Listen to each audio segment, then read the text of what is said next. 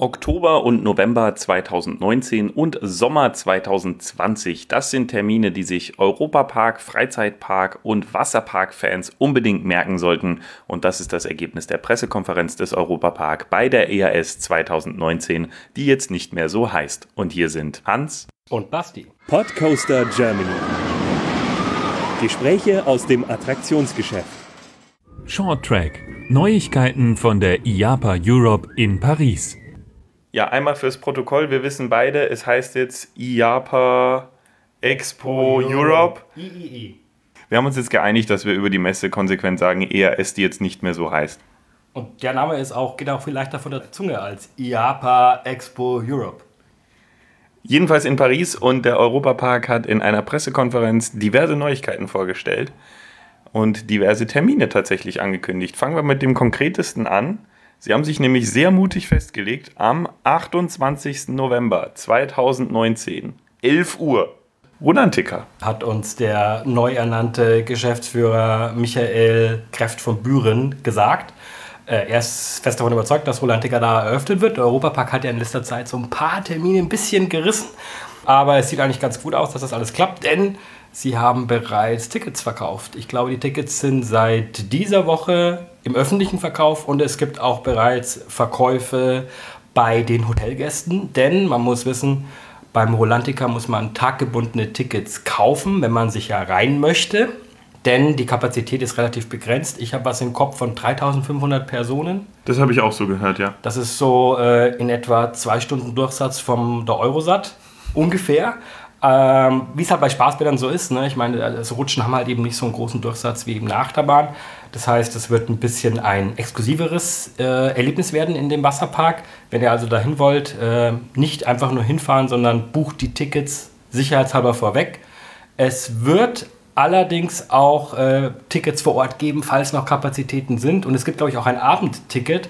Ich glaube, wir haben uns auch die Preise geben lassen. Ich glaube, die sind auch schon bekannt, aber wir können sie ja trotzdem vielleicht nochmal erwähnen. Ja, die haben wir hier auf einem Flyer. Also der normale Eintritt kostet 38,50 Euro. Kinder bis drei Jahre sind frei. Kinder zwischen 4 und 11 kosten 35,50 Euro. Und dann gibt es noch das Abendticket. Das kostet ab 17 Uhr offen, hat das Ganze immer von 11 bis 22 Uhr durchgehend. Das heißt, die letzten fünf Stunden, wenn man nur rein will, sind das 35,50 Euro für Erwachsene und für die Kinder 32,50 Euro. Also da spart man 3 Euro, wenn ich das jetzt richtig überschlagen habe. Ja, genau. Lohnt sich halt dann, wenn man zum Beispiel Wasserpark und Europapark irgendwie kombinieren will und sich einen richtig, richtigen vollen Tag geben will, kann man erst in den Europapark gehen und dann Abend noch den Wasserpark anschließen. Denn offen hat er ja recht lang. Da sind wir auch gleich beim nächsten Thema. Transport zwischen Europapark und Rulantica. Die beiden sind relativ weit auseinander. Das dauert eine Weile und im Moment ist das mit Bus-Shuttlen gelöst.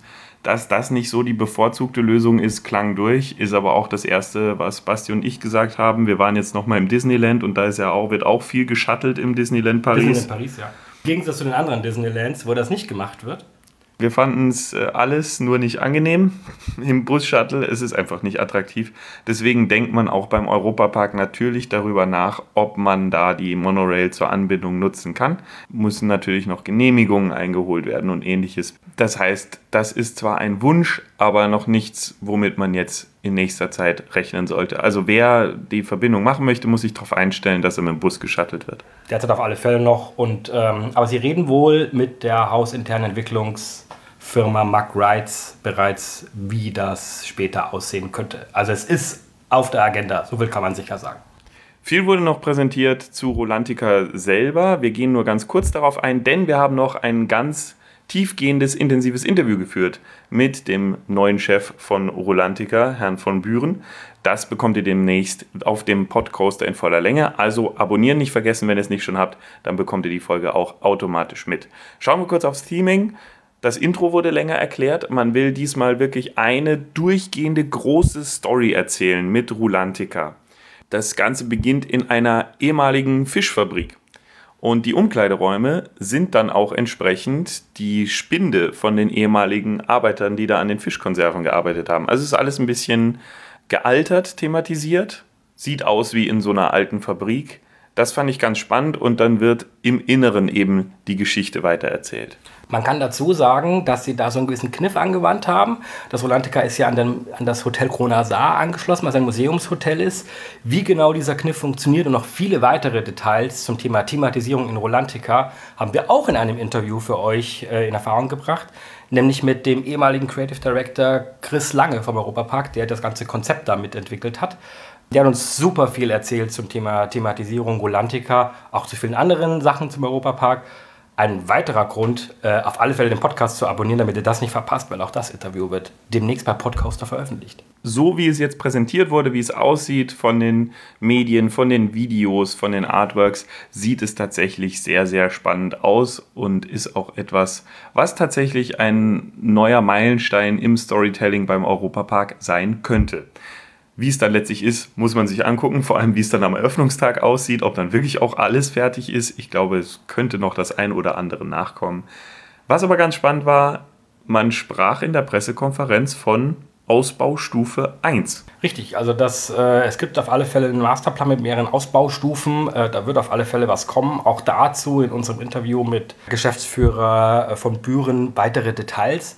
Bereits jetzt sind relativ große Rutschen verbaut. Äh, ProSlide ist leider Lieferant über Aquarena als äh, europäischen Distributor. Das werden wohl recht große Anlagen. Ähm, der Grund, warum man, warum man ProSlide gewählt hat, ist natürlich auch, das sind einfach Anlagen, die man in Europa bisher so nicht hat. Also sie haben dann verstanden, warum man es in Deutschland selten baut, denn die Genehmigungsprozesse von amerikanischen Rutschen sind in Deutschland und in Europa schon so ein bisschen anders, weil die äh, ganz viel mit Glasfaser bauen als Material bei uns äh, nicht so zugelassen wie in, in den USA. Also muss man da Ausnahmeregelungen sich besorgen. Also das könnte alles super spannend werden, das könnte super gut aussehen. Was man dazu auch sagen kann, das Ding hat echt einen langen Entwicklungsprozess hinter sich. Denn Rolantica ist bereits seit vielen, vielen Jahren auf der Agenda. Denn Hans, wer hat denn eigentlich die Grundidee für Rolantica gehabt? Das war der Großvater, Franz Mack. Er hat zwar nicht die Idee für Rulantica gehabt, aber er wollte schon das Second Gate haben. Er wollte schon diese Parkerweiterung haben. Und das war so die ursprüngliche Idee und konkret wurde es dann in den 90ern. Was man auch noch sagen kann dazu, dass in den letzten sechs Jahren äh, ja relativ viel entstanden ist. Die, ganz, die, die, heiße Phase war ja erst vor kurzem. Franz Mack wissen wir bald nicht mehr unter uns, aber dafür haben sie sich ein weiteres Urgestein noch an ja, an den Karren genommen sozusagen, nämlich äh, Chip Cleary, den äh, ehemaligen Präsidenten von der IAPA, von dem äh, Internationalen Verband für die Freizeitparkindustrie. Der war Berater für Rolantica, der kennt einfach unglaublich viele Parks, auch unglaublich viele Wasserparks. Also auch in der Hinsicht kann man, äh, denke ich, erwarten, dass, dass da viele Sachen schon sehr richtig gemacht worden sind, wenn man so einen Berater da an der Hand hat. Er war auch da bei der Pressekonferenz, hat nochmal versprochen, dass er glaubt, dass der Park zumindest was die Indoor-Parks betrifft, eine absolute Weltklasse ist. Also er hat sich da auch sehr weit aus dem Fenster gelehnt. Er glaubt auch, dass das Storytelling, äh, von dem, was er so, man natürlich hat mitgeholfen, natürlich muss man da vorsichtig sein, aber er hat die Messlatte hochgelegt. Es ist wohl auch seiner Meinung nach eines der besten Storytellings, die da bisher äh, weltweit auf dem Markt ist. Äh, man wird sehen, äh, was wir auch noch erfahren haben, ist, dass das neue Maskottchen, Snorri, ähm, der Tintenfisch, der das Maskottchen von Rolantica ist, äh, der ist wohl inspiriert von Chip Cleary. Also wer äh, mal nach Chip Cleary googelt, kann mal sehen, ob es da Ähnlichkeiten gibt. Sie haben es auch live präsentiert. Sie haben einen Stoff-Snorri neben ihn gehalten. Durchaus ähnlich.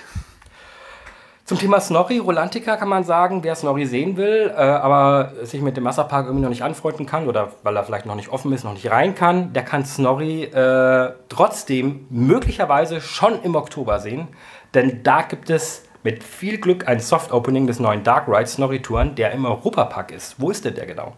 Der kommt unter den skandinavischen Themenbereich. Durch den großen Brand ist da ja viel Platz frei geworden, kann man jetzt mal so böse sagen. Der Platz war vorher schon da, muss man fairerweise sagen. Er war nur vollgestellt. Also diesen Keller unter Skandinavien gab es schon. Übrigens auch eine Idee von Franz Mark. Auch der wollte schon immer diesen Dark Ride da drin haben. Im Moment werden viele seiner Ideen noch umgesetzt. Wie sieht's aus, Snorri-Touren? Das Ganze bringt Rulantica in den Park. Es ist eine Themenfahrt mit einer sehr interessanten Technik. Es geht zwar auf Schienen vorwärts, also es fährt nicht autonom. Es sieht aber aus wie ein Boot. Wir haben das Boot auch schon gesehen. Auf der ERS ist es ausgestellt. Wir haben in den Show Notes einen Link zum Bild. Sieht also aus wie ein Schlauchboot, fährt aber auf Rädern. Jetzt kommt das ganz Besondere. An einer Stelle, da haben wir auch eine Animation zugesehen, werden die Wagen aufgeteilt in zwei Domes, Full Projection. Also das heißt, ich fahre mit meinem Gefährt in so einen großen Dom hinein und dann habe ich eine Projektion, die komplett um mich rum reicht. Kennt man zum Beispiel aus dem Disneyland Paris Ratatouille so in dem Format oder eben aus Symbolica in Efteling, dass eben der Ride mit Multimedia-Inhalten vermischt wird. Bei Ratatouille ist es ja gelungen, das sogar so zu verschmelzen, dass man irgendwann nicht mehr genau unterscheiden kann, was ist jetzt eigentlich Fahrt und was ist Animation. Und das wollen sie da auch einbauen. Da ist also eine Drehscheibe drin, die teilt auf die Dome zu und dann fährt man danach rückwärts wieder raus und auf die Strecke. Das sorgt dafür, dieses Aufteilen, dass man 25 Sekunden in diesem Dom verbringen kann. Das wird ja bei Trackless Rides äh, schon sehr häufig gemacht, dass man sagt, äh, wir teilen die Fahrten auf und machen so ein individuelles Erlebnis da rein, weil man es halt da einfach leicht machen kann. Mit äh, Weichen ist es bisher eigentlich noch nicht gemacht worden. Äh, Europapark hat ja schon ein bisschen Erfahrung gesammelt mit der Drehweiche beim Eurosat beispielsweise. Wird eher selten gemacht. Der Grund, warum sie gesagt haben, wir machen das trotzdem schienengebunden und nicht trackless, ist nicht nur, dass Mac aktuell kein Trackless-System im Angebot hat, sondern auch, dass sie hoffen, dass dadurch die Maintenance, also die Wartung, deutlich leichter wird. Denn das höchste oder das größte Problem für äh, schienenlose Fahrzeuge ist, man muss die aufladen. Also die brauchen Batterien, die haben ja keinen Strom, weil sie den Strom nicht abnehmen können von der Schiene. Und deswegen gibt es dann meistens Aufladestellen. Wenn die in der Station sind, werden die schneller aufgeladen. Das ist alles nicht so einfach. Das spart man sich alles komplett mit Schiene. Und wenn man jetzt ein schienengeführtes System hat, aber mit Weichen trotzdem so ein bisschen unterscheiden kann, dann ist das vielleicht eine ganz gute Mittellösung, die den Ride zuverlässig macht und trotzdem so ein bisschen so ein Aha-Erlebnis äh, beinhaltet. Was ich nicht genau weiß, ist, ob die Domes unterschiedliche Projektionen haben. Also ob äh, die beiden Domes dann zwei verschiedene Geschichten zeigen und man so eine Re-Rideability dadurch kriegt. Weiß nicht, ob da schon was bekannt ist dazu. Ich habe gesehen, dass man auf alle Fälle schon das äh, Demo-Video, das wir gesehen haben, im Internet finden kann, wo man so technologisch sieht, wie das Ganze funktioniert. Rewritability ist eines der schönsten Worte, das du je in diesem Podcast gesagt hast, finde ich. Ist herrlich. Das führen, führen wir jetzt ein als Trademark. Wie sieht es aus mit der Story bei Snorri-Touren? Wir haben ja gesagt, das ist die Rückbindung auf Rulantica. Da soll tatsächlich nochmal die Story weiter erweitert werden, beziehungsweise grundsätzlich erklärt werden. Die Geschichte Snorri, die, dieser kleine Oktopus, der sehr süß ist in den Animationen. Wir haben auch wieder mehrere Filme gesehen bei der Pressekonferenz. Der sammelt sein Zeug zusammen für das Museum. Das ist ja das Hotel und auch Rulantica. Der will die ganzen Gegenstände, die er dann ausstellen möchte, zusammensammeln und man geht mit ihm auf Tour und versucht die alle in, in das Boot einzuladen. Das war jetzt so die Kurzgeschichte. Sie sind so weit gegangen, dass sie gesagt haben, auch mit diesem Ride muss man dann eigentlich auch Rulantica nicht mehr machen, weil dann kennt man ja schon das ganze Universum. Das fand der Geschäftsführer äh, Michael Kreff von Büren irgendwie nicht so gut. Der hat dann irgendwie geantwortet mit, Moment, die haben mir doch gesagt, das ist nur so ein Feature als Werbung. Nein, nein, nein. Also äh, natürlich ist, ersetzt es das Spaßbad nicht. Das soll einfach nur beide Welten zusammenbringen. Europapark fährt ja schon länger so diesen Ansatz, dass sie sagen, wir wollen ein Gesamtuniversum schaffen, wo man immer wieder mal überall die ähnlichen Figuren sieht. Und das ist so der Hintergrund dieser ganzen Sache. Und äh, ich freue mich einfach, dass ein weiterer Dark Ride kommt. Ich finde, Dark Rides sind einfach immer gut, für die ganze Familie. Soft Opening im Oktober geplant. Im Moment laufen die ersten Testfahrten und man versucht im Dezember zu starten offiziell zu starten. Also mit der Wintersaison soll auf alle Fälle Snorri-Touren regulär laufen. Aber wie gesagt, mit ganz viel Glück, vielleicht im nächsten Monat schon was zu sehen. Ja, also einfach schön, dass da, obwohl der Europapark ja schon echt viel macht aktuell, dass sie trotzdem jedes Jahr irgendwie eigentlich eine neue Attraktion eröffnen, äh, wo andere Parks manchmal zehn Jahre dafür brauchen. Und das, obwohl Piraten von Batavia abgebrannt sind. Ähm, gemeinsam mit dem Brand von, von Skandinavien und Holland äh, also auch da haben sie viel zu tun, denn auch Piraten von Batavia wird aktuell neu aufgebaut, ist ja bekannt. Dazu wissen wir jetzt, und deswegen haben wir am Anfang des Podcasts gesagt, Sommer.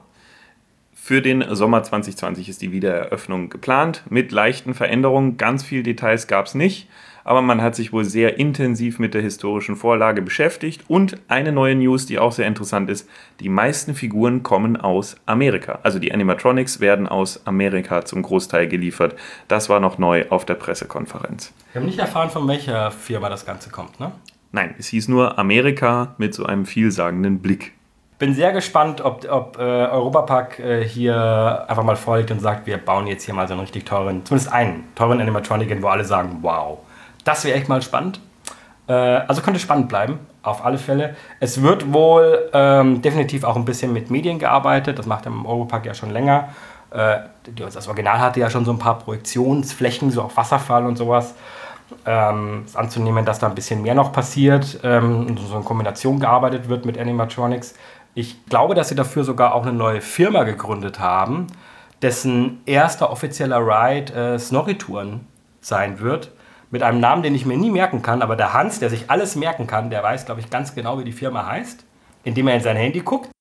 Da ist es, äh, Tacomeon Rides. Ob die jetzt allerdings Batavia machen, weiß ich nicht. Das haben wir nicht bestätigt bekommen. Aber ihr erster Ride ist Snorri-Touren und da geht es eben drum, warum nochmal eine neue Firma? Naja, weil sich hier Mag Rides und Mag Media massiv zusammengetan haben, um multimediale Attraktionen möglich zu machen. Und dann soll auch dieses Snorri-Konzept mit den Domes und diesem Fahrkonzept weiterverkauft werden. Eben unter der Firma Tacomeon Rides. Und wer jetzt sagt, ach hier, Mac Media, Mac Rides, Mac Animations, Europa Park. Es gibt eigentlich noch nicht genug Firmen. Für den haben wir auch noch mal was. Es gibt noch mal eine neue Firma. Ja, nämlich für die, äh, im Prinzip sind, machen die die Horror Nights, wenn ich es richtig verstanden habe. Und ich glaube, ich weiß sogar den Namen noch. Ich glaube, es sind blaue Bananen. Blue Banana, kann das sein? Ja, Blue Banana hieß ja. das. Mack ist jetzt irgendwie scheinbar vorbei. Jetzt muss man sich irgendwie einen neuen Namen aussuchen. Genau, Blue Banana, neue Firma, die so im Bereich Entertainment irgendwie aktiv ist. Äh, wir haben dazu nicht allzu viel erfahren, wenn ich äh, es richtig im Kopf habe. Außer, dass die halt eben dieses ganze, also Konzepte wie eben die Horror Nights irgendwie in den Vertrieb bringen, wenn ich es richtig im Kopf habe und auch nochmal storytechnisch anscheinend komplett überarbeiten. Man, uns wurde versprochen, Traumatiker dieses Jahr nochmal einen ordentlichen Batzen drauf, nochmal mehr Storytelling, nochmal mehr immersive Erlebnisse. Wer da Fan ist und sich reintraut, ich gebe offen zu, ich würde mich da niemals reintrauen. Ir irgendwann ziehe ich Hans da mal rein. Da lassen wir auf jeden Fall ein Aufnahmegerät mitlaufen, weil das ist, glaube ich, dann Oder zumindest für andere Leute amüsant. Das wäre sehr spannend. Das ist sehr spannend. Das wird ein Feature-Podcast. Hans hat Angst. ab September bis November Traumatika in diesem Jahr. Das waren die Neuigkeiten vom Europapark von der ERS 2019, die jetzt nicht mehr so heißt. Und jetzt seid ihr dran. Schreibt uns, was ihr zu dem Thema denkt, per Mail an post@coaster.de. Um keine Folge zu verpassen, abonniert den Podcoaster auf einer Plattform eurer Wahl. Und ihr könnt unsere Arbeit auch ganz einfach unterstützen. Teilt und bewertet den Podcast. Der Podcoaster wird produziert von Sebastian Grünwald und Hans Pieper. Weitere Informationen auf pod.coaster.de. Wir hören uns.